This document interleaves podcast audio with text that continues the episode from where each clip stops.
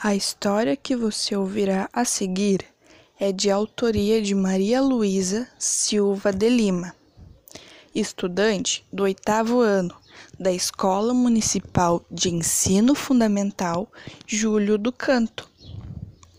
Branca de Neve e a Rainha Má. Era uma vez um rei que vivia em uma aldeia com uma filha pequena que se chamava Branca de Neve. O rei se sentia só e por isso casou-se novamente, pois pensava que seria bom para a pequena ter uma mãe. A rainha era muito linda, mas também muito má. Por isso a chamavam de bruxa. Ela não gostava de Branca de Neve, porque quanto mais ela crescia, mais música ela escutava. O problema era que nessas músicas que a menina escutava havia algumas histórias horríveis sobre a rainha. Por medo de que o rei descobrisse a verdade sobre o passado dela, a rainha má sempre xingava a menina para que parasse de escutar tais músicas. Um dia, Branca de Neve deu uma festa com seus amigos em sua casa. Seu pai como era muito legal, divertiu-se a noite toda, mas a rainha não deu nenhum sorriso sequer. No dia seguinte, a rainha conversou muito com o rei sobre expulsar a princesa do reino. O rei não concordou com a madrasta de Branca de Neve, mas ela não deu a mínima para que o rei disse e expulsou a garota.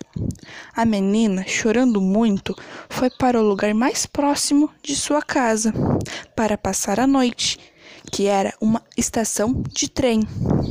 Alguns anões que trabalhavam por ali viram aquela bela menina adormecida e, comovidos, decidiram levá-la para a casa deles e abrigá-la. A garota, quando acordou, ficou espantada ao ver que não estava onde tinha dormido. Como as coisas da casa eram pequenas, Desconfiou que os donos da casa eram anões. Em sua mochila tinha uma caixinha de som que era de sua mãe. A menina colocou uma música legal e começou a limpar a casa.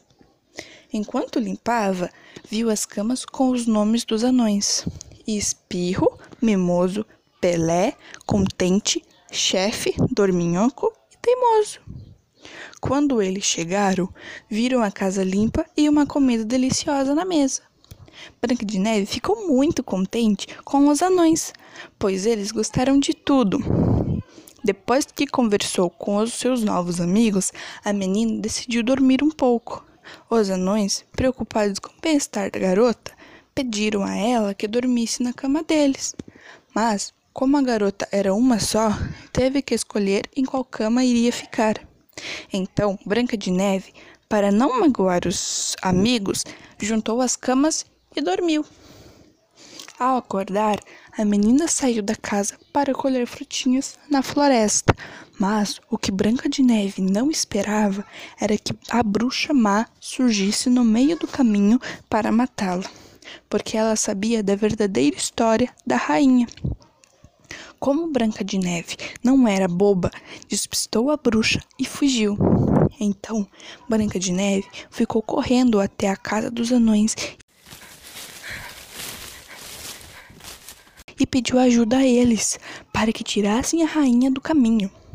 A madraça de Branca de Neve queria matar a menina porque ela sabia muito sobre a história dela e sabia também das coisas que a bruxa fez com os outros maridos.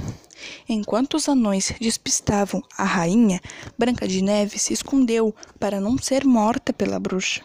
Os pequenos, com medo de perder a amiga, mandaram a esposa do rei sair da aldeia, porque senão eles mesmos iriam expulsá-la do povoado. A rainha com medo dos anões, saiu rápido e nunca mais apareceu. O rei, sozinho naquele castelo enorme, foi procurar sua filha na floresta, mas não achou a em lugar nenhum. Ele, cansado de procurar, decidiu ir para a casa e dormir. No dia seguinte, voltaria a procurá-la. No outro dia, bem cedo, o pai saiu pela aldeia e encontrou cercada de amigos. Então Branca de Neve retornou com seu pai para sua casa para ser feliz como antes. Mas agora ela tinha seu pai e seus novos amigos. A princesa foi muito feliz na casa dos anões, mas preferia ficar na casa dela mesma. Branca de Neve e seu pai passaram muito tempo juntos e aproveitaram todos os momentos de alegria.